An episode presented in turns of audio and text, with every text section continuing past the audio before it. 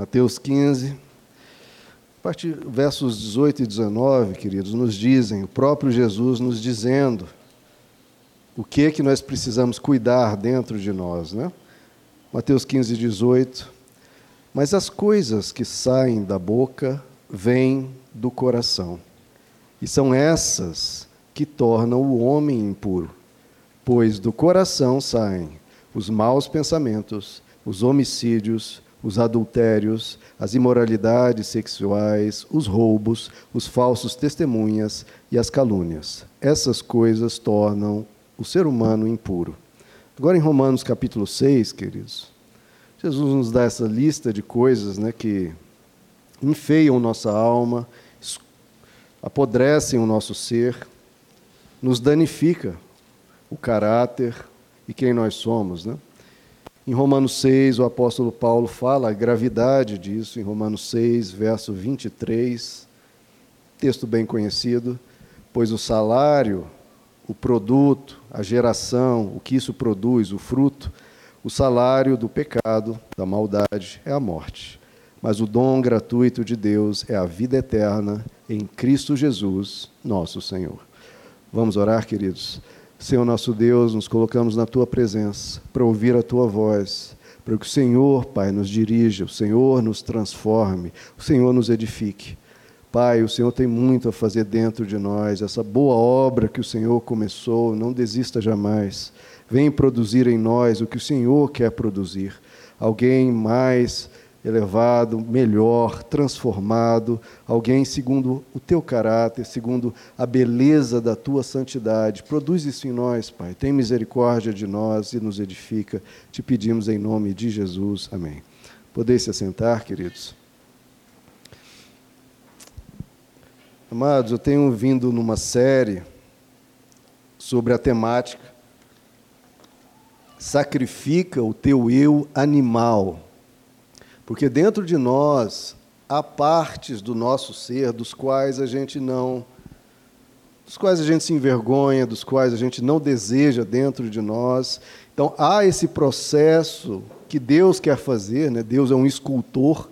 O escultor ele pega uma pedra bruta, uma pedra que é basicamente só algo retilíneo ou, ou deformado e começa o escultor ali bater, bater naquela rocha disforme, até começar aquilo ganhar forma, até aquilo começar a ganhar contornos de algo conhecido, até aquilo ganhar contornos de algo belo. Essa é a tarefa de Deus, essa é a tarefa do Espírito Santo em nós, ir pegando o que há em nós de disforme e tirando. A escultura, basicamente, é tirar.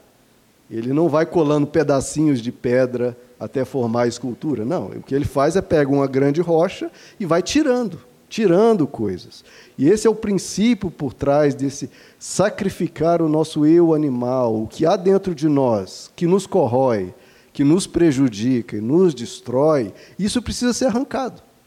Como um câncer, uma mancha, um, algo que está ali, nós não queremos, e isso tem que ser arrancado para que isso não cresça e prejudique o todo do nosso ser. Eu comentei explicando isso, expliquei algumas vezes o a, a didática, a pedagogia de Deus ao usar toda aquela esquemática de sacrifícios do Antigo Testamento. A pessoa, ao cometer um ato que ela mesma reconhecia, um delito, algo de ruim que ela fez, ela pegava um animal, levava até o templo, e no altar aquele animal era sacrificado, em que a pessoa então confessava o seu erro, admitia-o e se quebrantava diante de Deus e pedia: Senhor, me perdoe. Eu fiz esse delito e eu estou aqui para mudar, para ser transformado. A pedagogia disso, que envolve alguns passos, mas um deles é isso: a pessoa se comprometer a, a partir dali, mudar a sua atitude. De sacrificar aquele animal ali que foi sacrificado no altar, representa o que ele vai sacrificar dentro dele que gerou aquele mal eu, a partir de agora, eu vou sacrificar esse comportamento indevido que eu vi que causou dor, causou sofrimento, causou males às pessoas ao meu redor ou a mim mesmo, eu quero tirar isso de mim. Eu vou até Deus e falo: Senhor, me ajuda porque eu quero tirar isso de mim. Então, sacrificar esse eu animal em nós Diferente nosso eu sublime, nosso eu divino, nosso eu de consciência, sacrificar esse eu animal. Nós comentamos sobre o eu animal que falta sabedoria, o eu egoísta, eu interesseiro, murmurador, que culpa em vez de perdoar, que vive sob o medo, etc. Hoje eu queria falar justamente desse ponto que Jesus tocou e que o apóstolo Paulo falou, o salário do pecado, o produto da maldade, e o que Jesus diz, os maus desígnios que brotam do coração humano.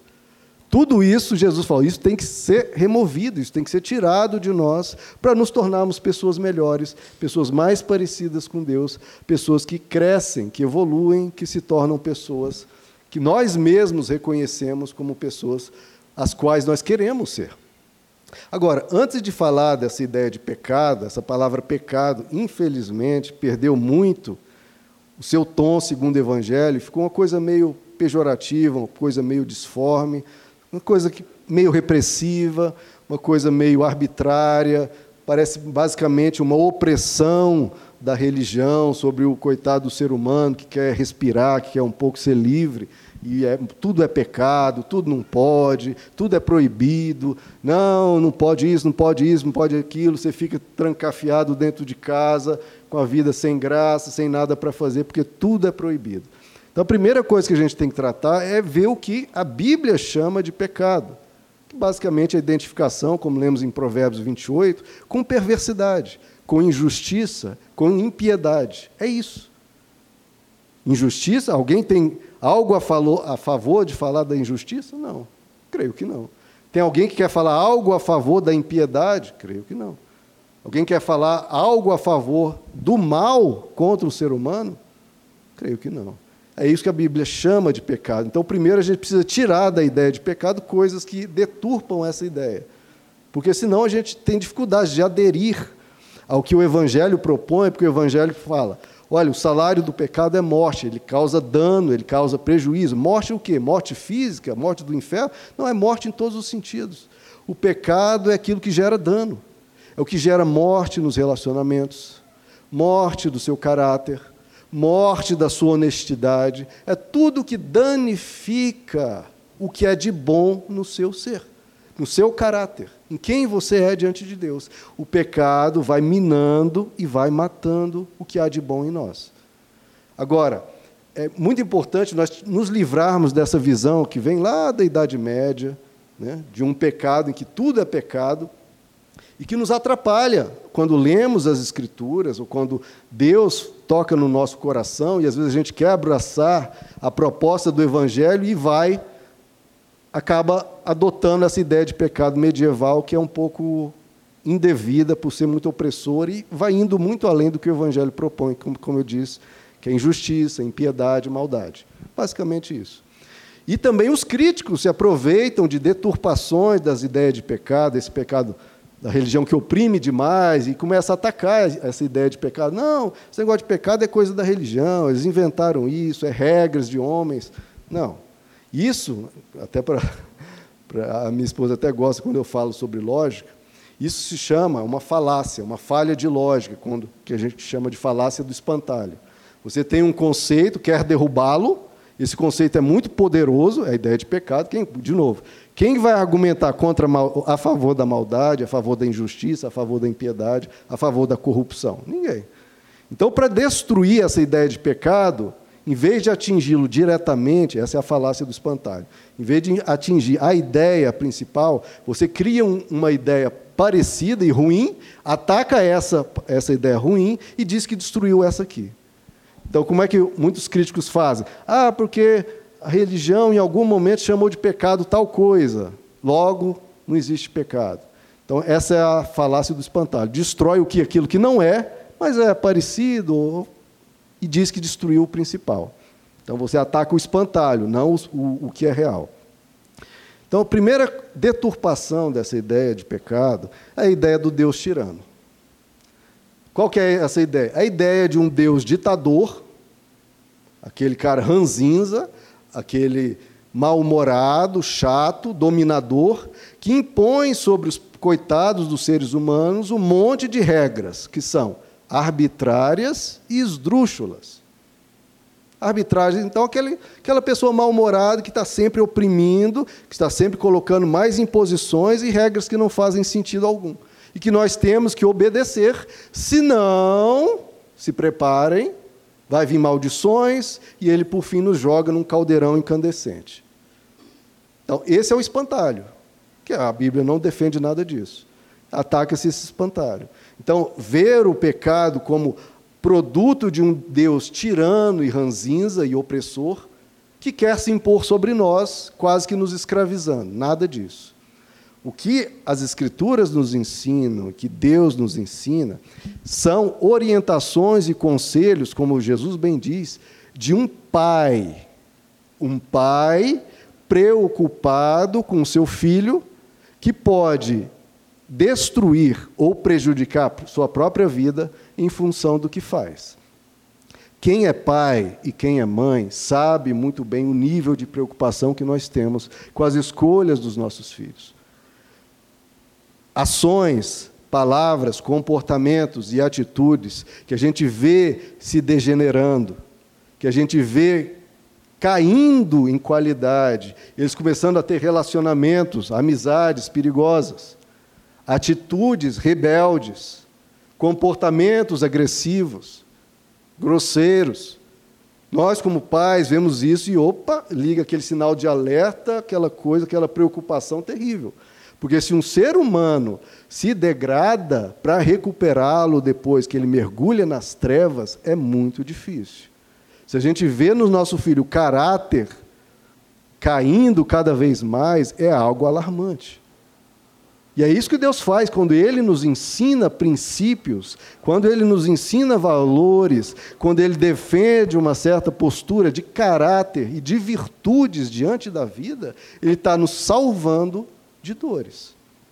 Que Deus ensina são virtudes. E, de novo, quem vai argumentar contra virtudes?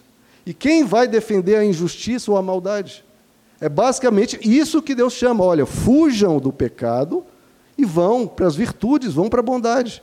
Então, o que Deus nos orienta é para nos poupar, nos salvar do inferno em que nós mesmos nos colocamos em fazer o mal, ao fazer o mal. Eu não estou falando nem no inferno após a vida, mas no inferno que a gente gera aqui, logo agora, ao ir caindo em caráter e a ir indo fazendo males. O mal gera inferno ao nosso redor. E pior, o mal, além de gerar inferno ao nosso redor, o pior e muito pior é que fazendo o mal e a prática do mal vai gerando o inferno dentro de nós. Nós vamos nos infernizando. Isso é muito grave. Quando a gente olha no espelho e não se reconhece, quando a gente olha no espelho e fala: esse cara é mau, esse cara engana, esse cara é mentiroso. Olhando para o espelho, fala: esse cara não é confiável. Ele faz o mal, fez e fará. Pessoa olhar isso é difícil. Agora, Deus, o que que Deus, quando Ele nos orienta para fugir do mal e ir para um caminho superior, Ele, isso é importantíssimo, irmãos, Ele não ganha absolutamente nada com isso. Nada. Para Ele, benefício próprio, não. Quem ganha somos nós. Ao seguir as orientações dele, ele vai ser beneficiado com alguma coisa? Quem se beneficia somos nós. Então a gente tem que tirar essa concepção de que é para agradar a Deus. Deus, é claro que fica feliz, claro, vendo um filho que está avançando, que está melhorando. Mas o beneficiado somos nós. Ao fazer o bem, em vez de fazer o mal, que vamos deixar de sofrer, que, que sofreremos, certamente, se formos num caminho ruim. Então, nada no Evangelho que Deus ensina é arbitrário. Ou é por chatice, ah, eu quero ser bem chato, ou para exercer domínio. É claro que nós, pais, muitas vezes acabamos, eventualmente, dando alguma regra que a gente acaba sendo chato, ou um pouco mais pesado do que deveria. Mas Deus não é esse o princípio. Ele é um bom pai, e a Bíblia nos diz que ele é amor. Então ele não faz as coisas de forma arbitrária, quer criar uma regra por criar uma regra, só para testar algo em nós, não. E de novo, nem para ganhar nada. Porque Deus não ganha nada quando nós seguimos uma orientação. Deus vai ganhar o quê, queridos? O que, que a gente pode dar para Deus? Ele não precisa de nada, não está carente de nada, nunca precisou, nunca precisará, nada, ninguém acrescentará nada a Deus nunca. Ele não precisa. Claro que a religião, por isso que é a questão do espantalho, ataca-se o quê? Os excessos que já foram cometidos inúmeras vezes, certamente. Mas a ideia central, que é a ideia do evangelho, quem vai combater? De novo, quem vai combater a virtude? Quem vai concordar com a impiedade? Então, a religião já exagerou inúmeras vezes, isso é fato. E isso que é importante, Jesus condenava isso. Então, não é que Jesus estava de acordo com isso. Na verdade, o grande combate de Jesus foi com os exageros da religião, fariseus, sacerdotes, mestres da lei, faziam com as pessoas. Jesus falava: vocês põem um fardo pesado nas costas das pessoas e não ajudam nem com o dedo a levantar. Ele dizia: vocês criam regras e mandamentos humanos. E ele falava: o meu fardo é leve, porque o fardo de Deus é leve. A Bíblia diz que não é pesado, porque o que ele nos ensina é para nos salvar de males piores. Então, quando você vê regra demais, peso demais, eu já até falei isso várias vezes. Se você está sentindo peso demais, saiba, você não está seguindo Jesus, está seguindo regras e mandamentos humanos e talvez uma concepção sua de religião que não é a de Deus. Porque Jesus diz: o meu fardo é leve. Se você está sentindo muito peso, não é o fardo de Jesus que você está carregando, você está carregando excessos. Jogue esse excesso fora, fique com o fardo de Jesus. Porque esse sim, esse sim vale a pena carregar, porque a única coisa que ele quer que a gente carregue é aquilo que vai nos poupar de males e nos edificar como seres humanos. O fardo dele é leve. E temos que tirar essa ideia de obediência como algo que a gente sofre para honrar a Deus. De novo, irmãos, a obediência, o que ela faz, quando a gente segue as orientações de Deus, ela nos salva. Inclusive, essa palavra é tanto usada na Bíblia salvação. Quando a gente segue as instruções de Deus, ela nos salva de sofrimento nos salva. De novo, beneficia a nós, não a Ele. Beneficia a nós, para nos salvar. Porque se nós fizermos o mal, sofrimento virá. Inevitavelmente virá. Eu vou entrar mais em detalhes disso logo a seguir. Mas é disso que Deus quer nos livrar. Deus quer nos livrar dos males que virão ao fazermos o mal, do adoecimento psicológico que vem ao fazer o mal, da nossa degradação de caráter, da nossa degeneração, de problemas, de enfeiamento e podridão da alma. Deus, o que Ele pretende com seus ensinos, com que Ele nos adverte, de novo, é um pai alertando um filho. Não põe o dedo na tomada. Pai fala isso. A maioria das crianças, quando pequenas, muitas vezes ficam tentados e acham que o pai está sendo chato ou qualquer coisa, mas o que o pai está fazendo é um ato de amor e de proteção. Então, o que Deus quer, irmãos, é reduzir o sofrimento desnecessário. Porque pecado é sofrimento desnecessário. Pecado é sofrimento desnecessário. E é isso que Deus quer evitar.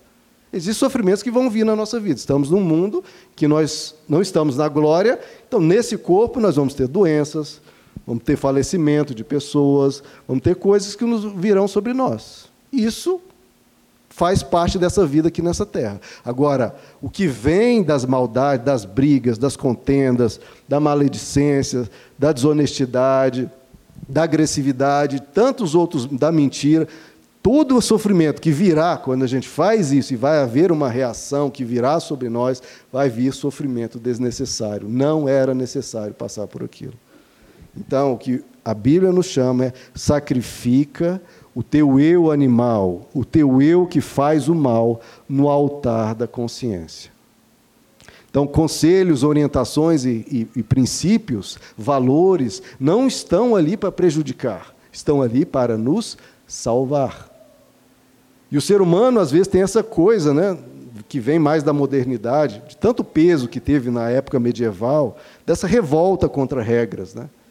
Tudo que é regra, tudo que é obrigação, a pessoa se revolta já de imediato, quando aquilo ali está ali para protegê-la. Então, fica meio que um rebelde sem causa, a pessoa se rebelando contra aquilo que está protegendo-a. Por exemplo, quando a gente vai na rodovia, ou vai aqui na cidade, ah, a velocidade da via aqui é tanto. Um exemplo daqui, né? não, não a ver com espiritual. A velocidade daquela via é tanto. Aquela regra ali foi criada como uma conspiração do governo para te prejudicar, para te limitar, para te oprimir. Foi criada arbitrariamente. Não, alguém botou uma velocidade aí que não tem nada a ver. Não, aquilo foi pensado. Muitas vezes os engenheiros calculam quando tem uma curva mais acentuada, fazem-se cálculos, quando põe ali duas faixas né, na rodovia, para não haver ultrapassagem ali. Por quê? Porque haverá uma curva acentuada, não vai ter a visão correta quando você está numa subida, o carro pode vir de uma vez. Então tudo é pensado para o nosso bem, só que às vezes a gente, não, isso aí não. E quem é o prejudicado com isso somos nós mesmos. Aquilo foi feito para o seu bem e para o bem coletivo. E a gente tem que assumir as consequências se a gente quiser ultrapassar ou quebrar aquele princípio, aquele, aquela orientação. Assuma os riscos. E depois não vai reclamar com Deus, não vai reclamar né, se tiver um acidente. Ah, ah, Deus, por que o Senhor permitiu esse acidente acontecer comigo? Não, eu não permiti coisa nenhuma. Estava ali duas faixas, proibido ultrapassar. No final de uma subida, você resolveu ultrapassar. As pessoas têm muito essa coisa de reclamar com Deus quando elas mesmas estão plantando os malefícios que podem vir sobre elas. Então, primeira coisa, essa deturpação de um Deus tirano, não tem nada a ver. É um pai que alerta os filhos do mal que eles gerarão sobre eles mesmos. Segunda deturpação dessa ideia de pecado é ver o pecado como uma repressão. Ah, não, se é natural, não pode reprimir. É um impulso natural. Por que, que eu vou reprimir isso?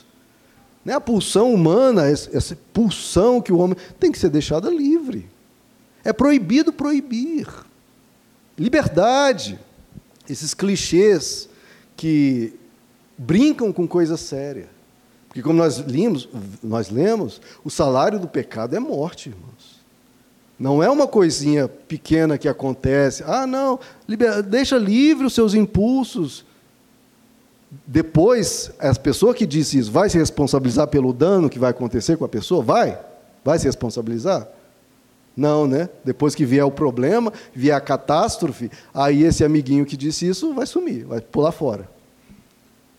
Esse negócio de, ah, deixa livre os seus impulsos. Irmão, Putin está sendo natural. Ele está deixando livre os seus impulsos de agressividade. Estupradores são as pessoas que estão deixando mais livre os impulsos naturais deles. Estão dando vazão aos seus instintos. Racistas também, na sua ideia louca deles, estão dando vazão aos seus instintos. Assassinos também. Tem coisa mais natural na natureza do que assassinar? Os assassinos estão dando vazão às suas pulsões, à sua agressividade. Pessoas que traem, a mesma coisa.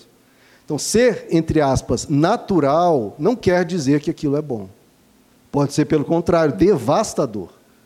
Por isso que a Bíblia diz: o que confia, nós lemos ali em Provérbios 28, na abertura do culto, o que confia no seu próprio coração é insensato. Mas o que, no coração aqui não está quer dizendo o amor, né? Quer dizer o seu impulso natural. Quem confia no seu impulso natural é insensato.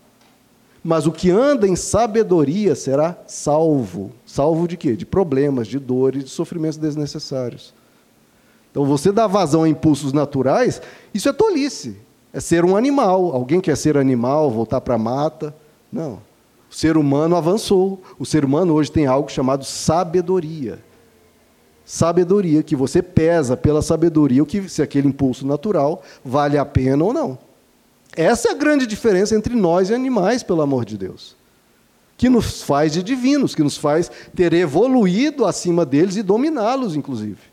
A capacidade de escolha, a capacidade de consciência. O animal não tem essa capacidade de escolha. Vem um impulso, ele faz. Vem um impulso, ele vai lá e mata o outro. Vem um impulso, ele vai lá, agride. Ele não tem uma consciência moral e nem sabedoria, não tem escolha, não tem consciência.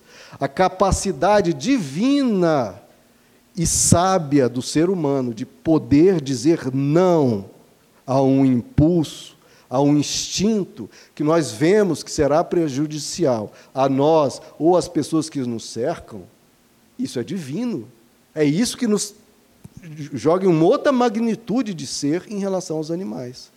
Nós vemos que uma dada ação impulsiva, uma dada ação da nossa personalidade, ou, ah, não, minha família é assim, é agressiva. Sim, meu irmão, mas se você vê que aquilo vai amplificar o problema, começa a diminuir esse, essa forma de tratar a vida.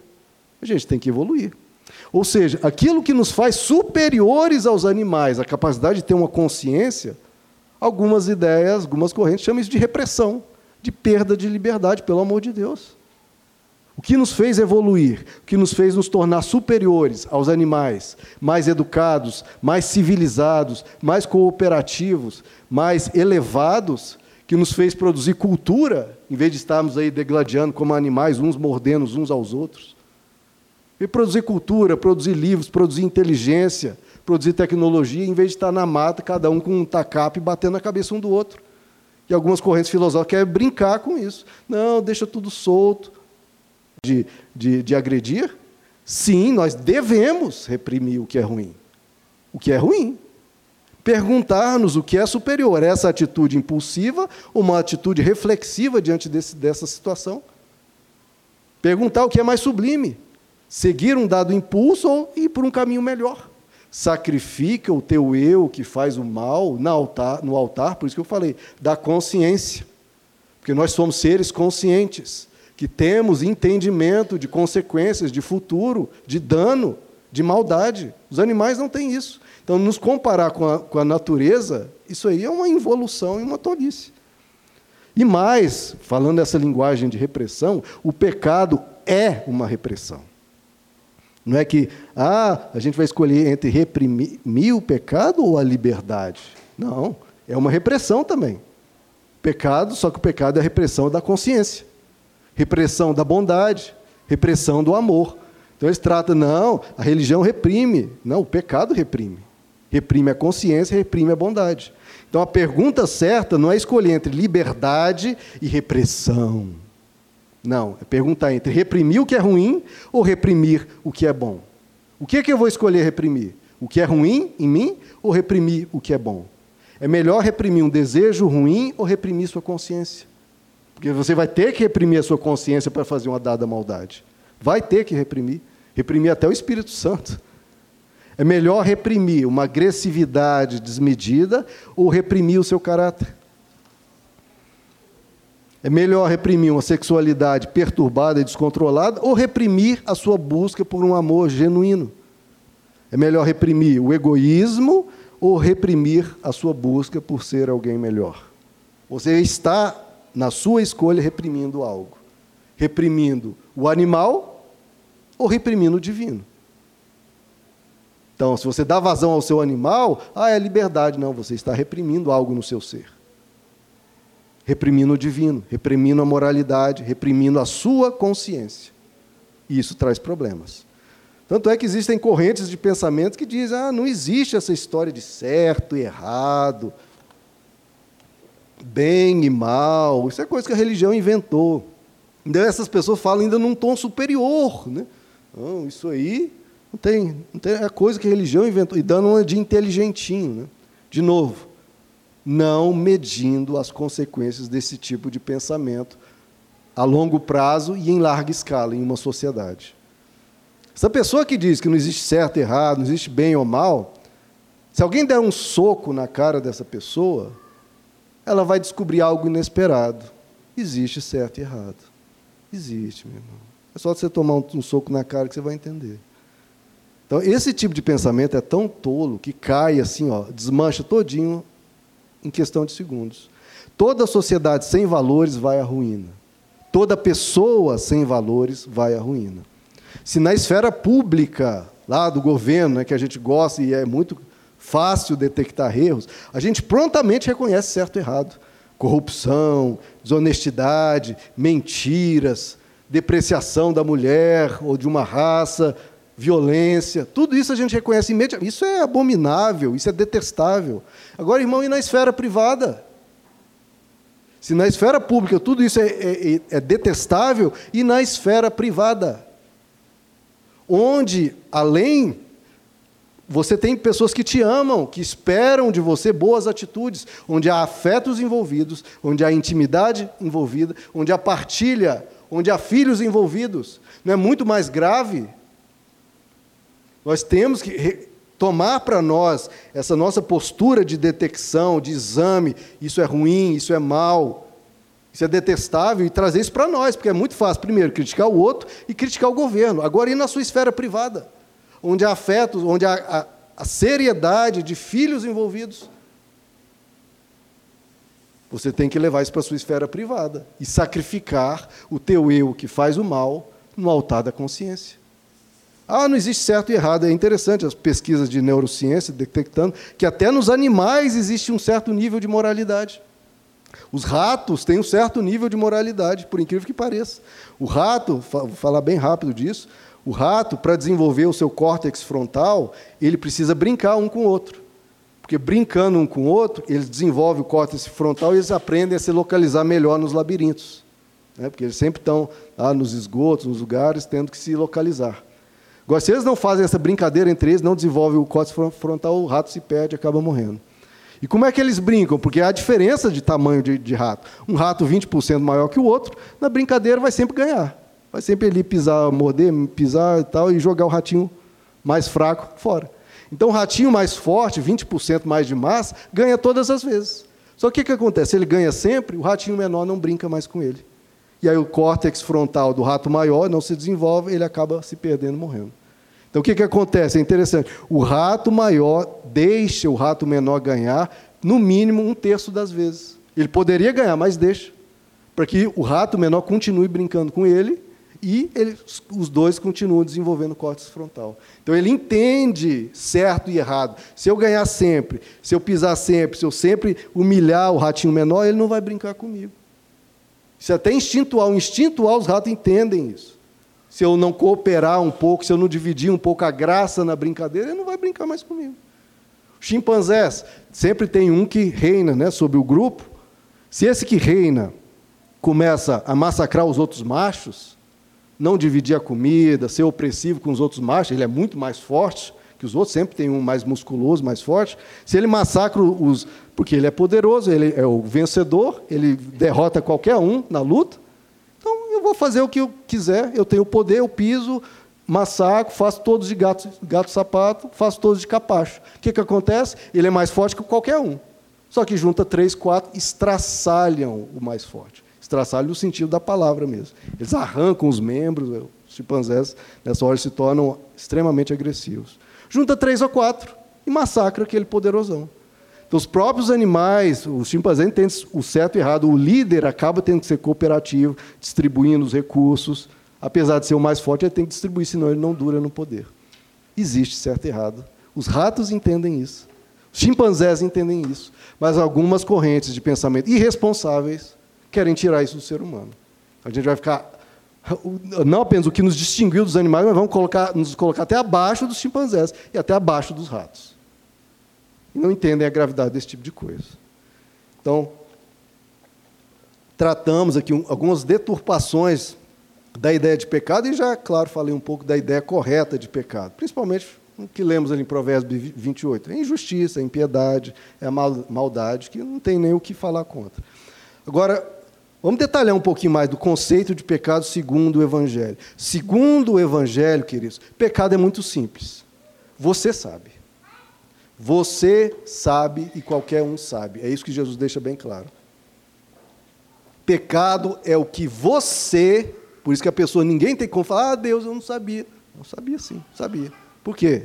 Por que, que, você, por que, por que eu estou dizendo, Deus, que você sabia? Porque o pecado é o que você não gosta que o outro faça e você faz.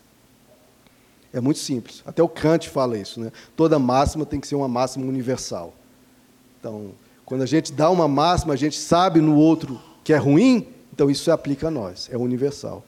Então, o pecado é o que você vê no outro, o que você não gosta que o outro faça e você faz. É o espelho que você quebraria. Quando você olha no espelho, esse cara aqui faz o mal. É o espelho que você quebraria. Ou, nas palavras de Jesus, que é a lei de ouro, faça com o próximo o que você gostaria que fizessem por você. É uma lei inescapável, não tem como a pessoa escapar. Não, mas eu, eu discordo, não, tem um pensamento de um pensador assim, não, não, sei. não tem como escapar, porque está se baseando em você. Faça com o próximo, ou na negativa, não faça com o próximo o que você. Você, estou falando de você, não estou falando de quem disse isso, algum texto, não, estou falando você. O que você não quer que façam com você, não faça com o outro. É inescapável. Você sabe o que é mal. Você, porque você não quer que a pessoa faça isso com você.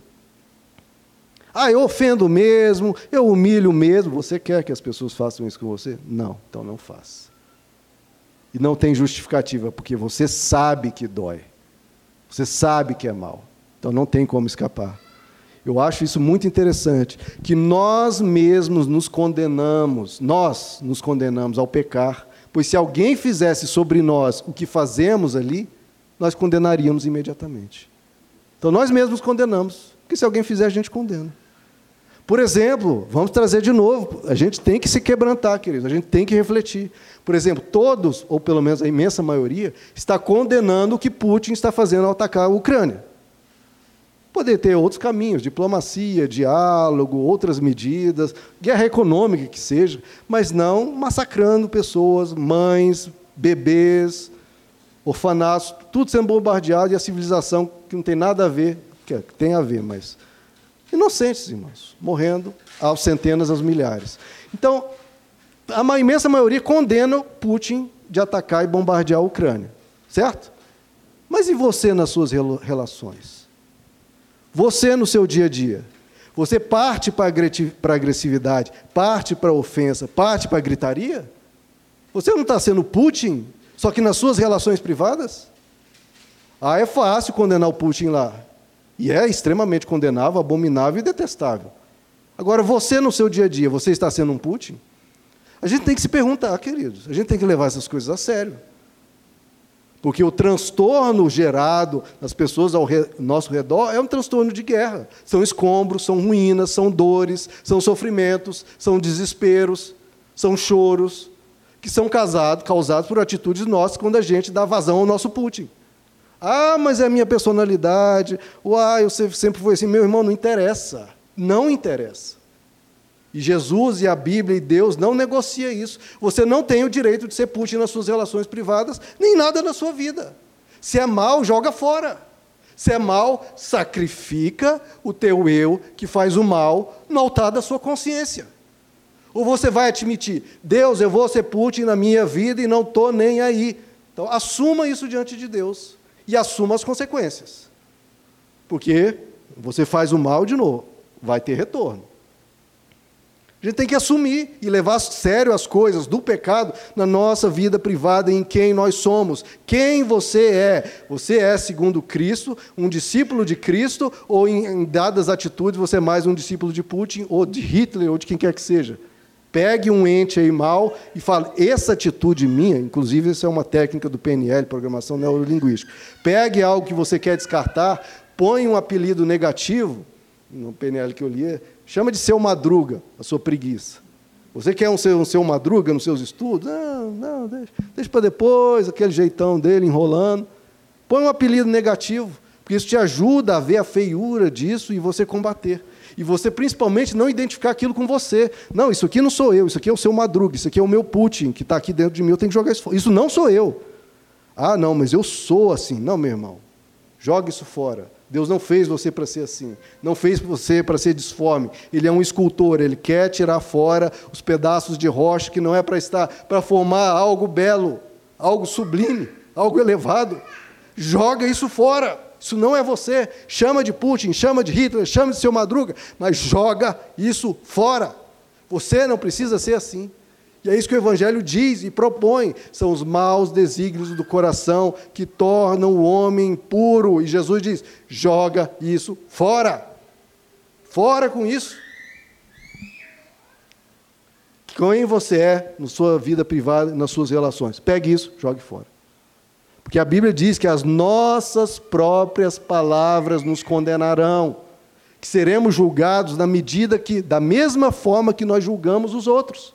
Nós seremos medidos na mesma medida que usamos para medir os outros. Se você mede, você julga e identifica o mal nos outros, você tem a capacidade de identificar o mal em você e a capacidade de combatê-lo pelo Evangelho e por Deus.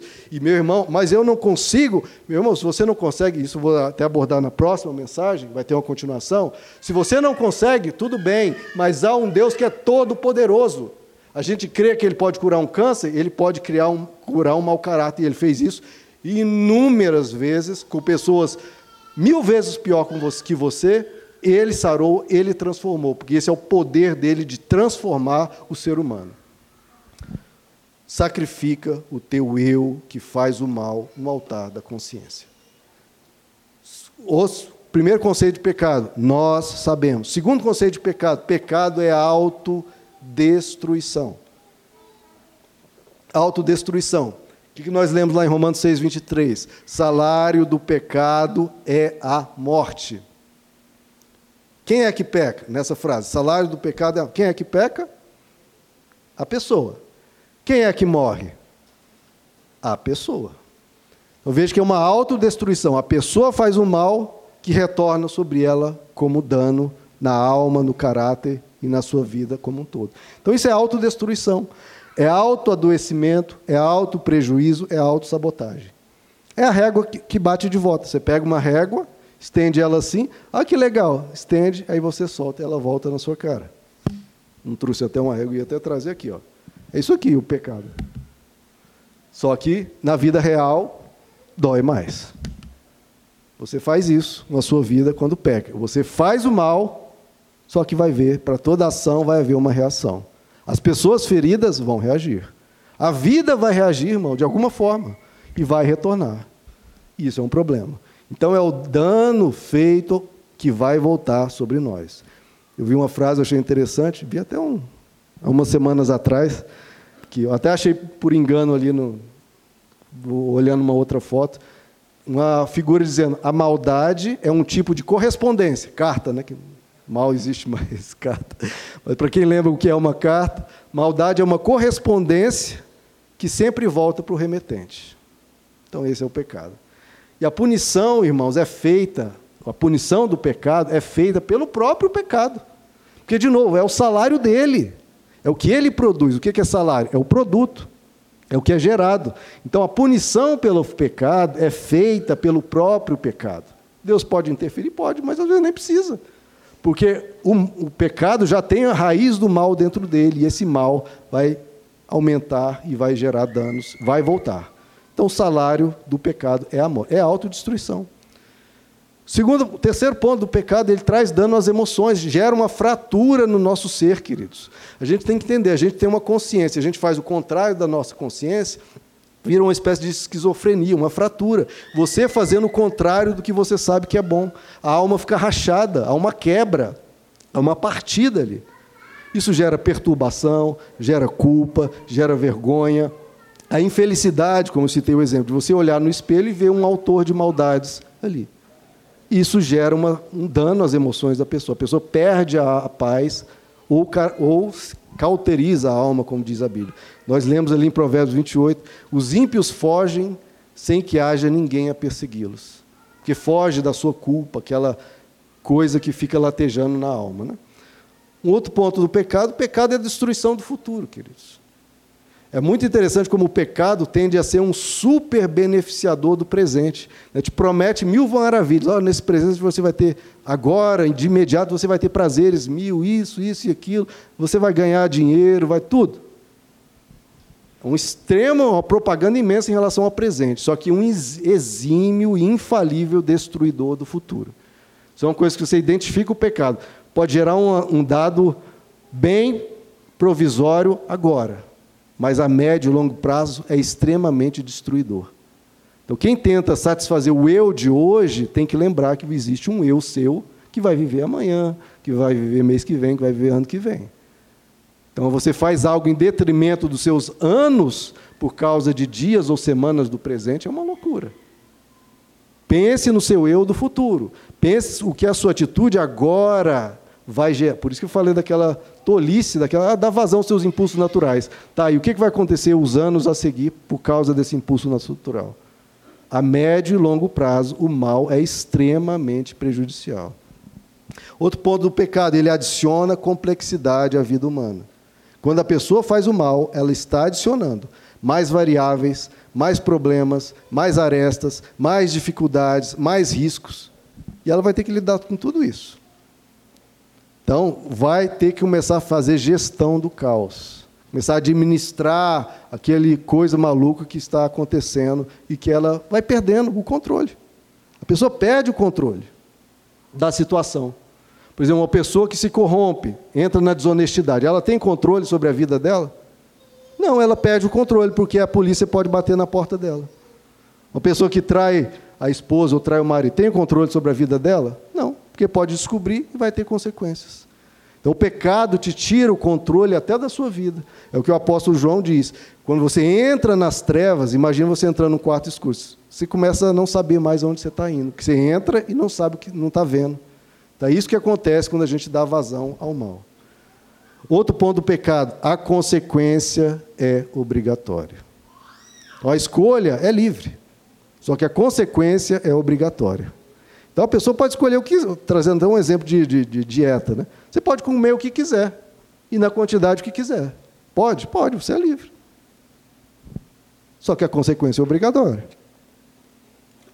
Você escolhe o que vai comer. E você escolhe a quantidade que vai comer. Só que a consequência é obrigatória. Igual eu já citei esse caso algumas vezes, um pai de um amigo meu lá em Campinas teve um princípio de infarto. E ele ficou extremamente decepcionado com Deus. Ó oh, Deus, eu te sou teu servo. Como é que o Senhor permitiu isso? Eu que vou à tua casa, eu que louvo ao Senhor. E ele tinha aquela barriga é uma escolha. Só que aí você tem que assumir as consequências e não jogar isso nas costas de Deus. Então, o pecado é isso. Você também. A escolha é livre, mas assuma as consequências. Porque vão vir. Vão vir. Então a gente tem que ter cuidado ao que a gente faz, queridos. Porque o que a gente planta, a gente colhe. Você escolhe o que você vai plantar, mas você não escolhe o que vai colher. Então tenha cuidado, pense em você. Você é livre para escolher mas as consequências podem ser muito danosas. Então a questão, queridos, não é sobre frear desejos, é sobre frear sofrimentos que virão. E para frear sofrimentos, a gente precisa frear desejos ruins, porque uma coisa vem antes. Não adianta tentar frear o que foi plantado, você tem que frear o que está sendo. Não adianta tentar frear o que foi o que você vai colher, você tem que frear o que vai plantar. Então, o que a vida nos ensina é que quem faz o mal se dá mal. E é só isso que Deus nos diz. E é disso que Deus quer nos livrar. E é disso que a nossa consciência quer nos livrar. A nossa consciência, assim como a dos ratos, como dos chimpanzés, eles entendem. Se eu fizer esse mal, eu vou sofrer. Então a nossa consciência nos alerta. Tanto é que nos alerta, até se você pensar, poxa, se meu filho estivesse fazendo isso, eu ia ficar preocupado. Então, não faça você. Se você não quer que seu filho minta, não minta você. A gente consegue identificar nos seres que a gente mais ama, que são os nossos filhos, traços de personalidade prejudiciais e que a gente sabe que são problemáticos, que vão trazer grande sofrimento. Se você não quer ver isso nos seus filhos, não coloque isso em você, ou se já há em você, vai jogando fora. Trabalho, dia a dia, sobre isso. E é disso que eu vou falar na próxima mensagem. Esse trabalhar que a gente tem que fazer. Porque, obviamente, Trata-se de cor de maus desígnios, como diz Jesus, que vem do coração. É difícil tirar essas coisas, porque não são coisas visíveis, né, como uma, uma verruga. É uma coisa que exige um trabalhar, exige uma dedicação, e exige também uma participação de Deus, e Ele sempre. Esse é o maior milagre que Deus quer fazer, queridos. Tirar de nós o que produz o mal. Amém? Vamos ficar de pé?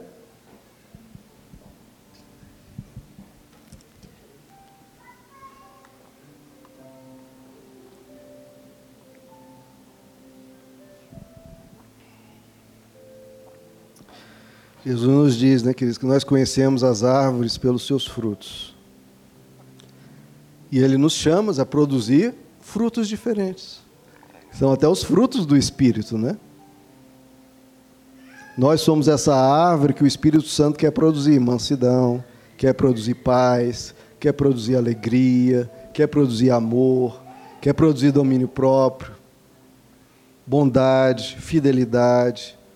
Deus quer produzir, irmãos, de dentro de nós para fora, não aqueles maus desígnios que Jesus citou, não a morte e danos que a gente faz a nós mesmos e às pessoas. Ele quer que nós sejamos autor autores do bem, não do mal. É isso que o Evangelho nos ensina, nos chama, por isso que tanto se fala de pecado, que é uma palavra que, de novo, ficou deturpada, ficou distorcida, mas o que ele, Deus quer que o ser humano abandone a injustiça, abandone a maldade, abandone a agressividade, abandone tudo aquilo que gera dano e mal às pessoas e a nós mesmos. Ele é pai, queridos, e o pai quer ver filhos melhores filhos que crescem, que amadurecem, que desenvolvem caráter. Muito mais, até o livro de Provérbios 28 diz, que é melhor um pobre, mas de caráter, do que uma pessoa rica e perversa. E é óbvio. Né? Então, se as igrejas às vezes ensinam tanto a pedir riquezas, e que, que a gente ore e peça sempre. Mas para Deus, isso está escrito.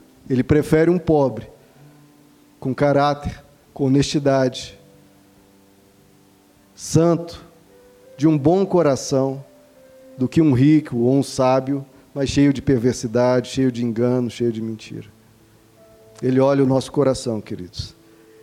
E é do nosso coração que as pessoas se tornam impuras. Não se torne impuro. Esse é o clamor do Espírito Santo dentro de nós. Não se torne impuro. E o que há de impureza, vai tirando, vai tirando. Na cruz, ele nos deu a garantia que ele vai nos ajudar. E nem vai nos exigir uma perfeição imediata, mas tem que ser um trabalho contínuo, um trabalho cotidiano. Que você se dedica a ser uma melhor versão de você mesmo. Você vai se depurando, se limpando, se edificando com a graça de Deus. Vamos orar, queridos? Queria que você pensasse, refletisse. Todos nós, queridos, temos falhas, todos. Ninguém aqui está se colocando acima do bem e do mal, ou estando, não. Nós temos um ideal, que é Jesus, um ideal de bondade, um ideal de seguir a Deus. Mas reflita, reflita que você tem feito já nesse princípio de ano, ou no ano que se passou. Veja em que, em que você quer, em que você pode e quer melhorar. Tenho certeza que é uma vontade que Deus quer, é te melhorar nesse ou naquele aspecto. Pense em você. As pessoas, os outros são os outros. Pense em você. O que você pode melhorar? O que você pode crescer? O que você pode sacrificar nesse altar da consciência? De você avançar como ser humano, se tornar mais belo, queridos. As pessoas fazem tantos cirurgias estéticas, cuidados, cuida de cabelo, né, passa maquiagem, tudo isso, mas isso é muito bom, claro. Agora, Deus quer esse mesmo embelezamento, esse mesmo cuidado com o nosso interior. Então, coloque isso diante de Deus e vamos orar. Senhor nosso Deus, tua palavra diz que o Senhor habita com quebrantado e contrito de coração, aquele que se enxerga e, como diz Provérbios 28, não encobre as suas transgressões, antes as abandona e deixa. Senhor, para cada transgressão nossa. Que isso não fique encoberto ou a gente deixe para depois, não, que a gente em Ti comece a deixar, comece a mudar, porque o Senhor pode mudar qualquer coisa em nós.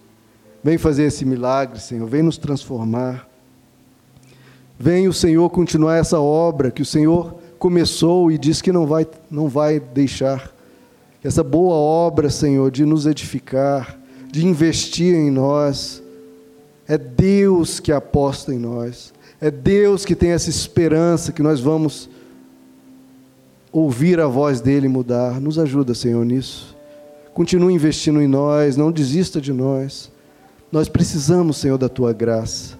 Nós precisamos da tua ajuda, do mover do teu espírito. Vem, Senhor, internecendo o nosso coração.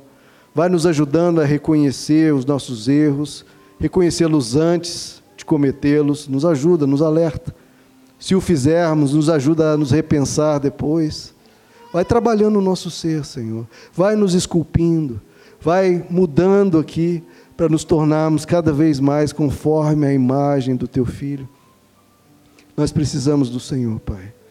Essa obra que o Senhor iniciou e está fazendo, continua essa boa obra. Que todos nós venhamos ser tocados pelo Senhor, dentro, bem dentro, para que nosso coração venha produzir não maus desígnios, mas coisas boas. Em vez de gerar danos às pessoas ao nosso redor, a gente gere paz, gera, gera ambientes agradáveis, gere conforto, gere abrigo. Nós geramos gerar cuidado, gerar atenção, as pessoas se sentirem bem, Senhor, porque o bem está fluindo através de nós, ou seja, o Senhor está fluindo através de nós. Derrama sobre os nossos lares, sobre o nosso coração, sobre a nossa vida privada, onde formos, Pai, a sabedoria de escolher o bom caminho. Nos ajuda, Senhor. Transforma o teu povo para nós sermos, como a tua palavra diz, uma igreja sem mácula, sem ruga, sem coisa semelhante. Trabalhe em nós, Pai. Nós pedimos a tua graça, porque desse culto aqui, Senhor, já, já de agora, já haja alguma mudança. Quando chegarmos em nossas casas, já haja alguma mudança. Quando chegarmos na primeira pessoa que já que fomos falar, já haja alguma mudança. Melhorar